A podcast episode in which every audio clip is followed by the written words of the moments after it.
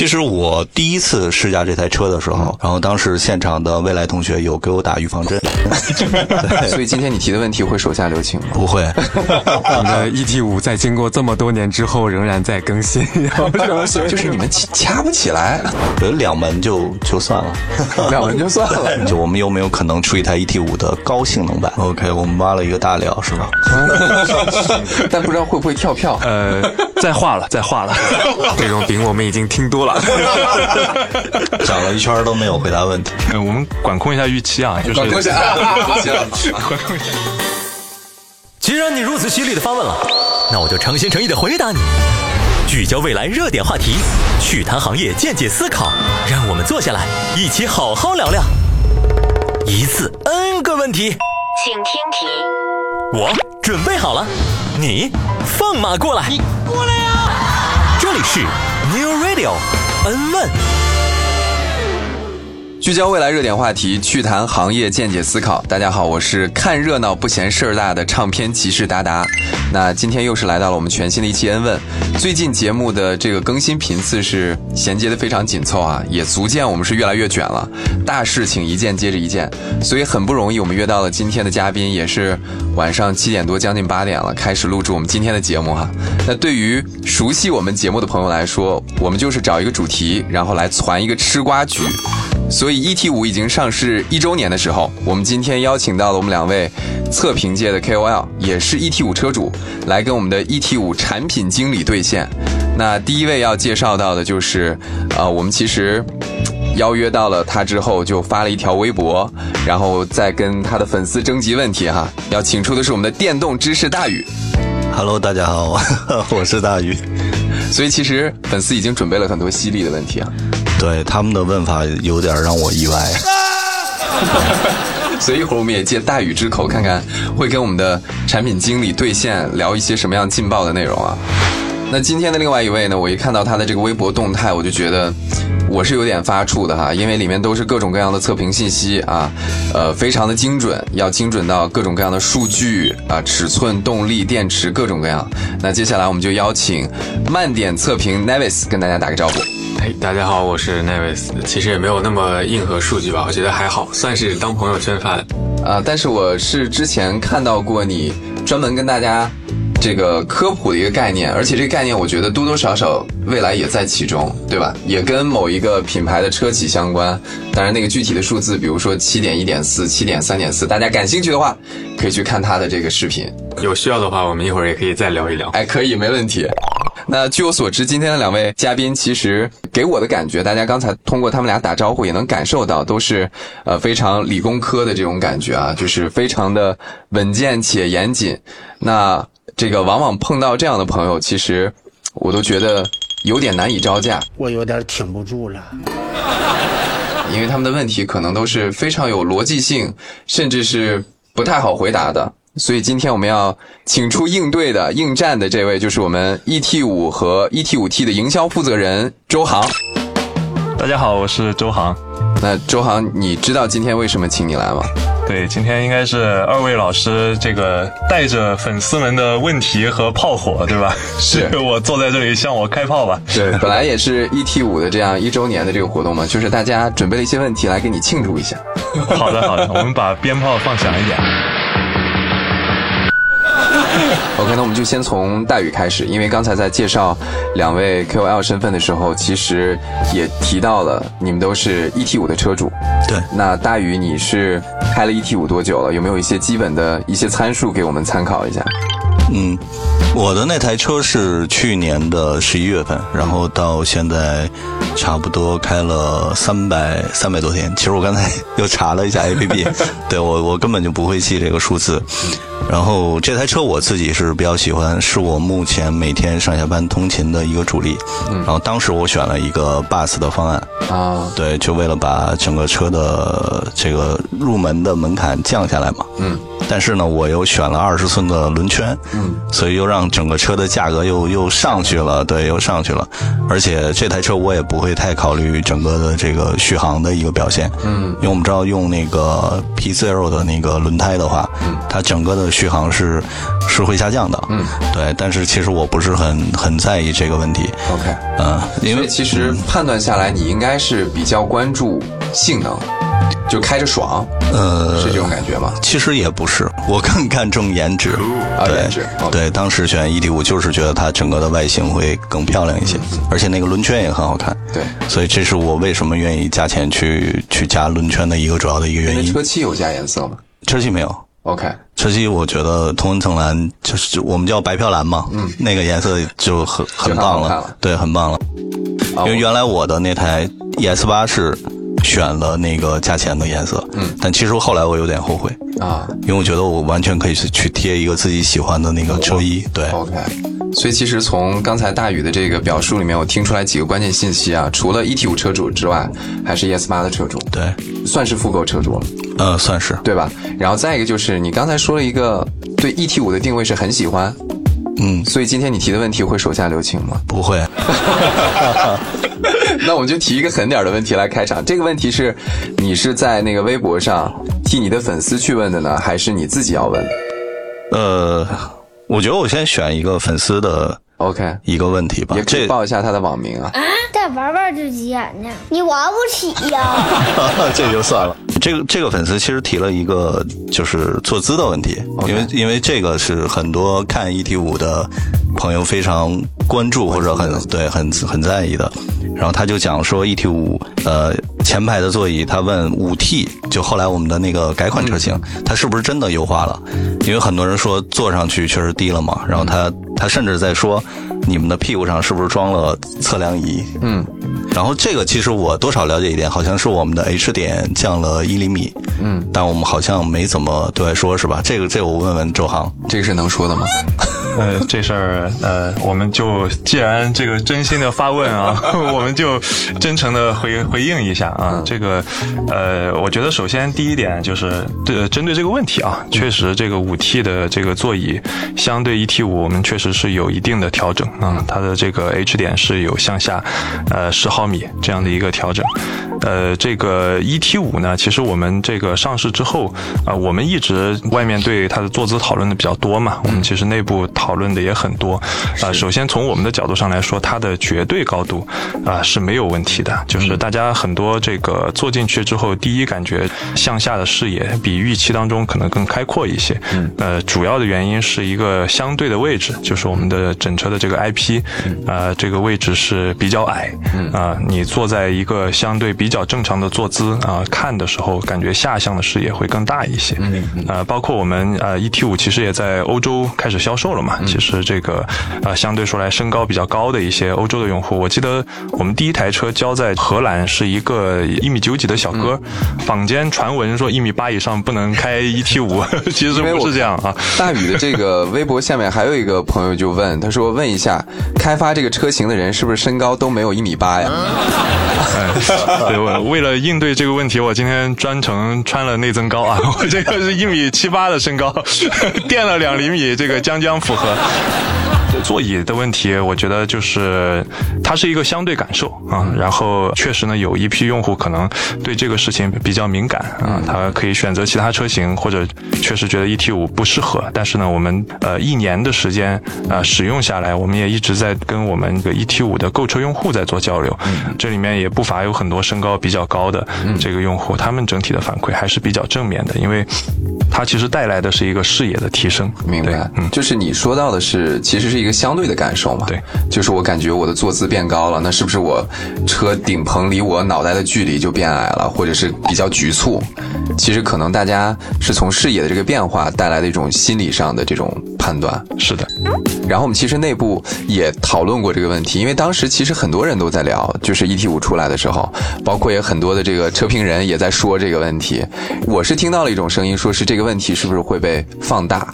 那其实刚才周航也说到了，就是因为我们 ET 五交了一年，然后也问了一些我们已经提车的用户，其实大家对于这个问题在最开始可能争执的会比较多，现在可能没有那么强烈的这个感受，是车上。是的，其实最初的那几个月，我觉得这个大家对这个事情关注的比较多吧。嗯嗯，我们经常内部形容说这是一个很漂亮的美女，但是可能 脸上有一颗痣，它不见得是好，呃，不是一件好或者绝对坏的事情。嗯啊，但大家对这个痣关注的太多了，反倒没有去看到美女本身的这个姣好的身材，这个美丽的容貌啊。它就是第一印象的一个问题，对可能还得日久见人心，共处一段时间。那特别是大宇，我觉得就是也是有一定的发言权。为什么呢？除了他是 ET 五车主之外，他真的是一个一米八三身高的 ET 五车主。啊，你还记住我的身高了？对，我看到了你的视频，你说我一米，因为你最近其实有发那个 EC 六的测评，我我记得你有提你的身高是一八三，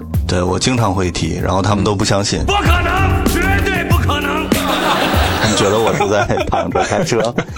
哎，我也想问问大宇，这一年使用下来，对这个坐姿这一块感觉怎么样？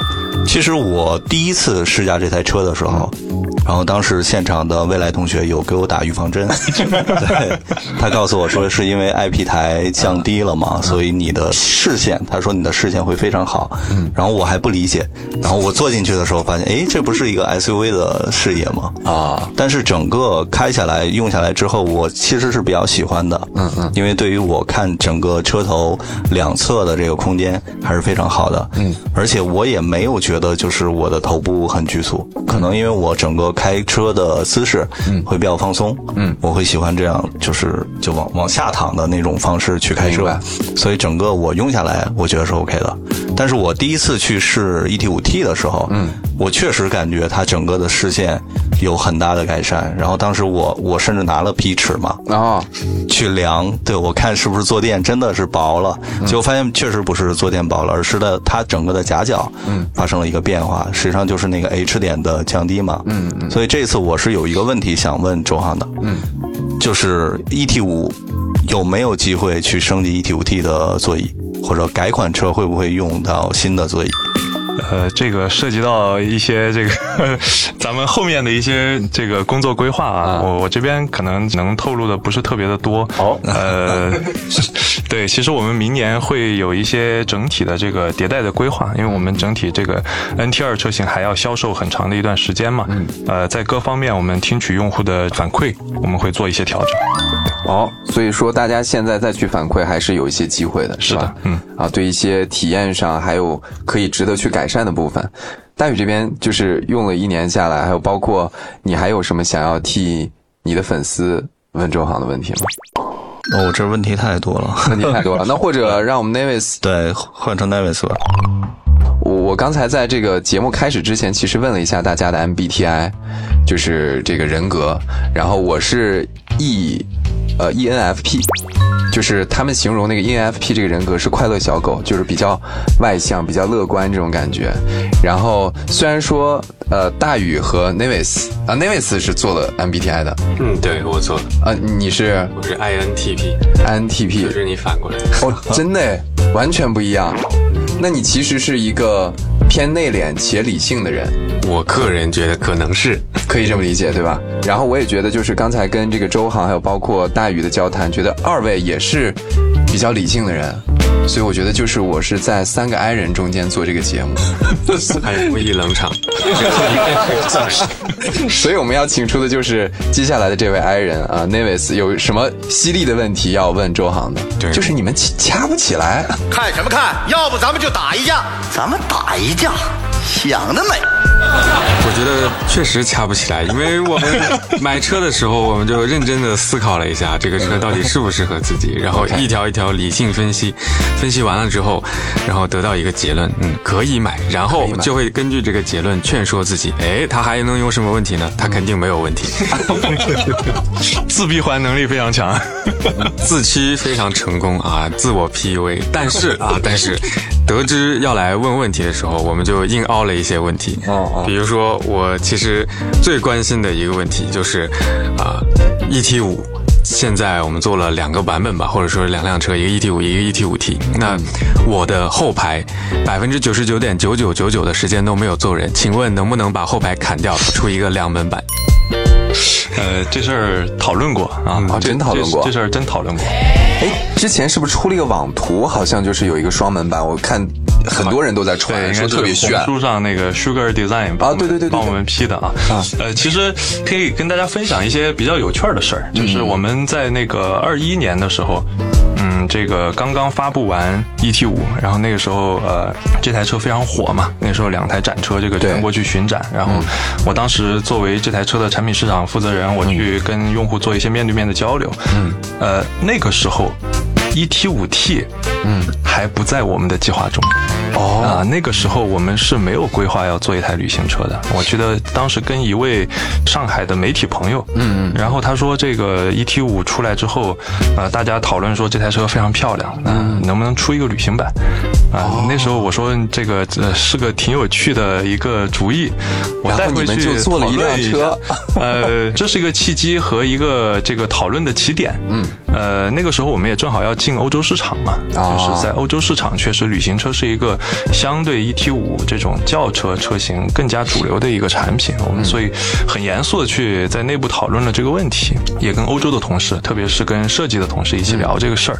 啊、很快呢，我们这个慕尼黑设计总部，嗯，呃，就出了一版基于 ET 五的这个旅行车的设计稿，然后呃，设计稿出来之后一遍过，哇斌哥看了之后说太好了，呃，我要这个车。嗯嗯呃，而且呢，这个呃 ET 五的旅行版，其实在内部也有一个慢慢大家这个认知转变的过程。嗯因为一开始呢，大家会觉得，呃，一台旅行版的车，它一定是主 for 这个欧洲市场。嗯，啊，我们可能在欧洲市场会大行其道，会会助力我们打开这么一个很重要的市场。但是在中国呢，它可能相对会比较小众一些。嗯嗯，所以我们可能呃，因为大家知道其他品牌的这种啊、豪华旅行车，在中国都卖得很贵，要加钱的。没多少台呃销量，但是呢是卖给这种非常硬核的这种粉丝的。嗯，呃，我们在内部经过了很多轮的讨论，对。啊、最终大家看到的这个售价是这个比较史无前例、比较突破性的，跟呃轿车车型同价的呃一个定价的策略。包括我们后来把这台车的名字命名成 ET 五 T，就觉得说它不是 ET 五的一个附属品，它是一个独立的，可以承载这个城市新主流家庭的这样的一个主流选择的一个产品。OK 啊、我们给它做了这样的定价，给它做了这样的定位，呃，截止目前的市场反应，应该是很符合我们之前的预期。嗯，但是那位是关心的那个两门版，你现在还没有回答。呃，再画了，再画了。哎，所以是真的有这种考虑是吧？呃，我们经常会脑爆啊我们经常会脑爆两门版、敞篷版。那我懂了，那个流程就是等慕尼黑的同事、设计同事画出来那个图给斌哥一看，斌哥说啊，这就是我要的车，明年你就能看到这个双门版。对，大家这个 这个催我的同时，也去催一催慕尼黑的同事啊，可以在海外的平台发一发言。对所以其实刚才不光是像周航说的，在呃，不管是我们出下一款车的迭代也好，还是怎么样，期间大家提的问题可能都呃在下一款车上有改善。其实如果要是本身对这个车型大家有什么想法，也可以提一提。对，我觉得这个是两门版，咱们是一个有点带玩笑的讨论啊，但是呃，严肃的说，就是这个市场上的反馈，特别是用户对我们的一些需求啊，我们是一直一直都在监控，就是是整个这这个车型的核心团队对会收到大家的需求，然后来我们会很严肃的去讨论。对，但是认真的，大家如果要是真的想要，到时候造出来得买啊，别最后这个车造出来了，哎，我当时是起哄。那位子还有什么想要问的吗？或者是继续沿着这个话题？首先简单演一下吧，我觉得我肯定不起哄，因为我的后排真的不坐人。然后延续着刚刚说的那个吐槽反馈啊，我认真的吐槽一下，就是之前有一回我带一个陌生的朋友啊、第一次来坐我的车，然后他是晚上啊坐进来，他说这辆车真好看，晚上的氛围灯打开，然后还有那个整整体的氛围感嘛，确实营造的很不错。然后第二天我送他去别的地方的时候，他是白天来的，然后太阳非常大，氛围灯的加成没了，然后他就看到了门板上的更更细节的一些啊这个内饰的这个用料，然后他觉得嗯这个地方怎么黑了一块？因为白天的灯不够亮嘛。其实白天我也是一直开着灯的。那么不知道从未来的角度来看，这个晚上和白天的这个颜值的差距，我有什么样的想法？比如说是白天有没有可能把它变得更好看，或者是啊从设计或者说从材料上，你们觉得白天其实也很好看？那位子的表述就是白天呃和晚上这个 ET 五的颜值落差有点大，就内饰上。或者说白天氛围灯能不能更亮一些？是吧？对，也可以这么理解吧。可以啊啊，这个确实是可以的。就是我们氛围灯其实是，呃，它是完全有原子化、有这个编程的可能性的。它的亮度其实后面就是大家如果确有呃这样的需求啊，我们甚至可以把它的亮度跟我们的这个感光元件、跟我们的感感光传感器来做一个联动。啊，在光线比较强的时候，我们把这个亮度给调高一些，这些都是可以实现的。嗯，在硬件能力和我们的实现能力上都是具备了的。那呃这一条反馈我们收到，我们会会去研究。对，嗯，标准话术反馈收到。这种这种饼我们已经听多了。呃，我关注到 Navis 的内容，是因为他讨论到了一个，其实是二代平台上都具备的这个七点一点四杜比全景声解码的这一套音响的能力。然后你是在网上专门去解释了这个名词到底是什么意思？嗯，对你当时的一个想法是什么？就是有人问嘛，那我我得回答一下。对，但 确实好像像你这样掰开了揉碎了去讲的，我网上确实是没有看到有有几个人。可能还是因为 INTP 的缘故 啊，我们是非常严谨、认真讲道理。所以你本身是对音响这类的内容就是会比较有研究吗？其实是因为我们跟杜比的关系比较好，然后我们会做很多杜比世界的内容，也会做很多杜比全景声的尝试。因为我们有时候录音其实也会录杜比全景声。对。然后我看 Neo Radio 好像也有很多内容是杜比全景声。是，是我们有一个就是算是一个新的产品吧，我不知道大家有多少人真的在二代车上有体验过，但是我们的数据是越来越好的感觉，就大家真的去听了这个杜比全景声的内容，因为其实从内心上讲。我们本身就是负责这个内容平台的，可以讲到就是，呃，最早未来出这个功能的时候，其实整个市面上，除了我们已知的 Apple Music 在手机上可以听之外，嗯，呃，任何手机的，包括车内的，没有任何一个平台可以提供这样的内容。对，所以当时内部的想法是我们把这个功能交付给用户了，不可能是让大家自己去找这个内容，而且不太可能找得到。嗯。所以我们自己做了一一些内容，然后慢慢陆续上市面有了更多的，呃，所谓大家耳熟能详的那些版权内容的时候，我们又自己引进了一批，所以大家现在还是能够听到一些我们认为还挺不错的版权的内容。更重要的是，我们不光是把硬件或者是软件解码做到了，我们也希望真正大家在这个用车的时候能够体验到这个内容。大家可以多听那个里面的歌，真的有很多我自己都非常喜欢的，比如说莫文蔚的《十二楼》，那个真的就是把原先立体声那个编曲没办法体现出来那个感觉体现出来了。还有很经典的像这个林忆莲的《伤痕》。咚咚咚几声鼓声出来的时候，我也觉得很不一样的感觉。聊到这个问题，我决定这个很生硬的拉回到 ET 五。呃，因为正好有一个跟我们的七点一点四相关的一个，我们之前没有对外讲过的一件事儿。嗯，啊，借这个平台可以跟大家小小的分享一下。好，呃，我们最早 T 五在研发的过程当中，其实是分了高低配的。我们有一个更低配的版本，嗯，呃，它的音响没有二十三个喇叭，也不能实现杜比全景声。呃，我们在最终做这个产品策略的时候，嗯，决定把那个版本给拿掉，因为我们觉得，呃，一台 NT 二。这个代际的车型，它在一些核心的影音体验，呃，特别是跟我们呃整个斑叶系统相关的这种智能体验上，嗯，它不应该比 ET 七弱，它不应该比 ES 八有差别。嗯。啊，我们首先在硬件上要给所有的用户都标配上，这样他们才有机会在后面去欣赏到莫文蔚的这些歌曲，去欣赏到我们持续的 New Radio 我们的这种内容平台产出的这些内容。嗯啊，我们觉得在这一方面上，呃，虽然中间研发的过程当中有这么一个版本在那里，但最终我们觉得在呃这种核心用户体验上，这是我们的一个比较坚持的一个地方，所以说我们最后把这一块给它给标配掉了。哦，那是不是也有单电机的版本？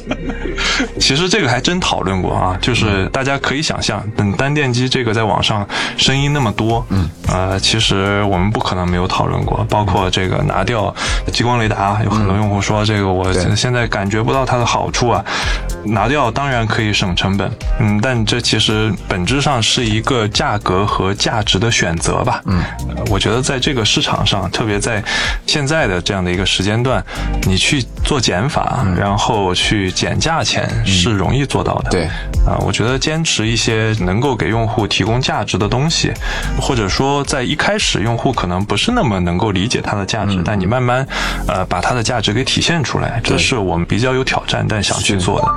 比方说双电机，嗯，大家可能觉得它能带来的只是加速度快一些，嗯，但实际上在一些四驱啊、遇遇到要脱困的场景，呃，比如说北方冰雪场景，它有些场景是必须通过四驱系统和我们的驾驶模式才能够给你带来更安全、更安心的这种驾驶体验。嗯，比方说我们的激光雷达，呃，绝大多数时候可能大家觉得我用不上这种高阶的啊、智能驾驶的功能，嗯，但实际上我们的激光雷达是跟 AEB 功能绑定在一起的，嗯，它可以在一些很关键的一些时候来帮你呃规避事故。我们觉得这这些事情，呃，可能不那么容易被人理解，但我们坚持它是对用户有价值的，它可能比这个单纯的价格更重要一些。明白。其实做了这么几期恩问，然后跟我们的这些产品经理去聊了这么多期，我也慢慢的感受到未来的这个产品呢，确实是。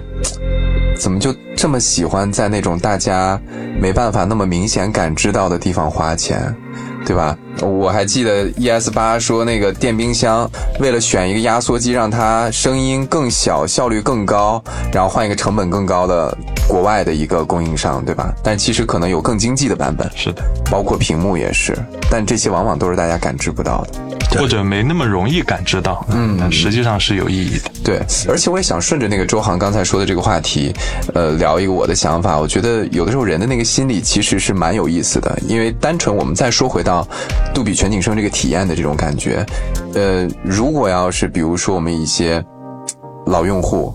就是他之前那个车能升级成杜比全景声的话，因为我老听到这样的声音，我能不能升级我的音箱？我能不能升级杜比全景声？其实这个跟我们现在，比如说给一些车，不管是选激光雷达也好，双电机也好，就其实你之后，比如说有了 OTA，有了更明显的这种体验的时候，可能你觉得我当时为什么不选一个双电机，或者我为什么不选激光雷达？可能这种心理就又会出现。是的，而且包括之后像三代站越来越多，你换电的体验也会不一样。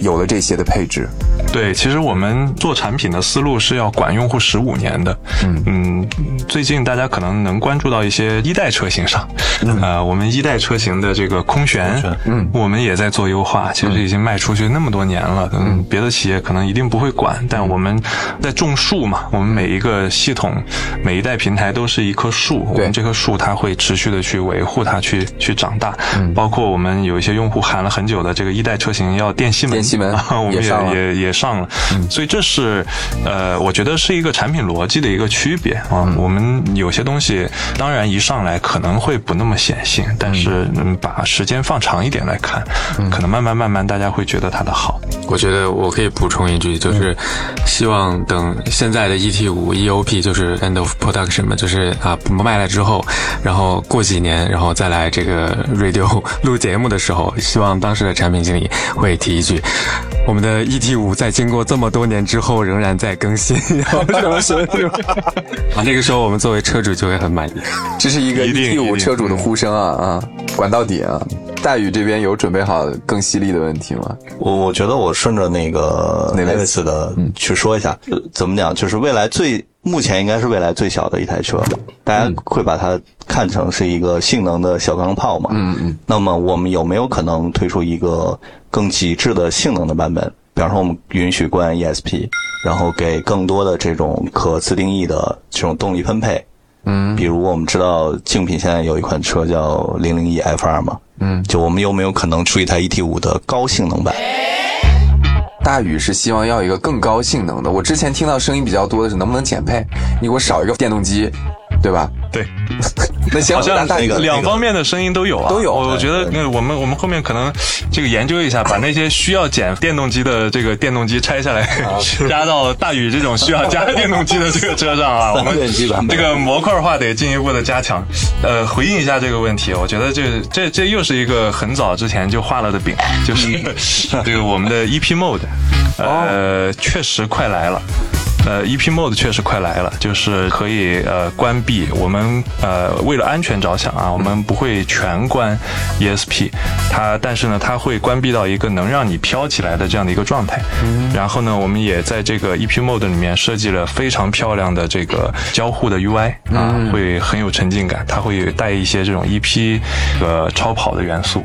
我觉得天天在研究这个未来产品或者沉浸在未来社区里面看车的这帮人，可能会了解到 EP Mode 是什么，是。但是有一些人不一定。你能解释一下这 EP Mode 是什么？吗？对，EP Mode 应该是呃为呃像大宇这种呃对驾驶激情啊、非常有欲望，然后呢会有一些呃相对这个脱离铺装道路啊、啊。我们下赛道能够想把这个车给更撒野的开起来的这种需求的这样的用户，我们专门开发的一种驾驶模式，在我们已有的这种驾驶模式的基础上开发的一个特别的驾驶模式 OK 它可以这个呃半关闭你的 ESP，让你飘起来，有一些这种呃 UI 的交互，刚才有提到，啊、它会有这个我们的 EP 的声音啊、会有我们加速踏板之后匹配的这种啊、很激情澎湃的这种声音，而且还跟我们刚才聊到的这个氛围灯嗯有结合啊，加速的时候可以期待一下它的这个氛围灯的这个动效啊，让人沉浸其中。这个是不花钱，然后我们升级就能体验到的一个功能。是的，是通过 OTA。通过 OTA，、嗯是的。那其实这个问题，我看大宇微博下面已经有人问了，就是说 EP Mode 啥时候上？今年内哦，今年内，十一月，OK，我们挖了一个大料是吗？但不知道会不会跳票？哎，应该不会吧？立字据吧。不会吧？不会吧？不好不好说。现在就立吧。反正现在我们这个 ET 五的营销负责人已经把这个话放在这儿了，我们就期待一下。当然，我内部知道的就是，不光是 ET 五一周年的时候，我们会做很多跟赛道相关的一些活动，让大家感受一下这种极致的驾驶的体验。那刚才周航也说了，会有 EP Mode 上线，所以大家可以期待一下驾驶着 ET 五。你刚才用了“撒野”这个词儿，撒野的感觉。撒野。嗯，好，那其实刚才我是体验了一下，就是三个 i 人是怎么吵架的感觉，就是需要我 Q，Q 半天也不一定有那个火药味儿。但其实我们聊到的这些问题还都挺关键的，也是大家比较关心的。但我觉得今天第一期节目先跟大家聊到这边，然后也欢迎大家除了在 New Radio 收听之外，也在小宇宙和喜马拉雅关注我们的官号，然后去 follow 我们的节目。当然，在下一期节目，我希望大宇还有 Nevis 火力全开，然后让我们的周航再接受挑战。那今天的节目先跟大家聊在这儿，我们明天再见。拜拜。好，大拜家。拜。